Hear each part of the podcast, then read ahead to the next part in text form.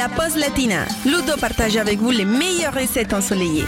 Et nous prenons la direction du sud de l'Italie aujourd'hui avec une recette bien consistante, un gâteau de pommes de terre à la napolitaine. C'est une vieille recette que les Italiens connaissent depuis le 18e siècle et qui est très populaire, notamment les jours de fête et plus précisément pour les mariages. Alors on y va, les ingrédients pour 4 personnes, un bon kilo de pommes de terre, 2 œufs, 3 cuillères à soupe de chapelure, 50 ml de lait demi-écrémé si possible, 3 cuillères à soupe de parmesan, du persil haché finement, de la noix de muscade, du sel, du poivre, 150 g de jambon en tranches fines, 100 à 150 g de scamorza, fumé ou non, c'est vous qui voyez, coupé également en tranches fines, du beurre et de l'huile d'olive vierge.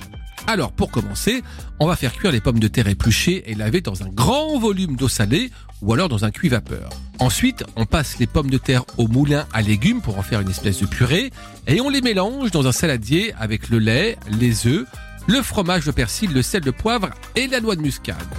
À présent, on va beurrer ou alors déposer un petit peu d'huile d'olive sur le fond d'un plat qui va au four bien sûr. On va saupoudrer avec de la chapelure et on va étaler la moitié de la purée sur toute la surface du plat.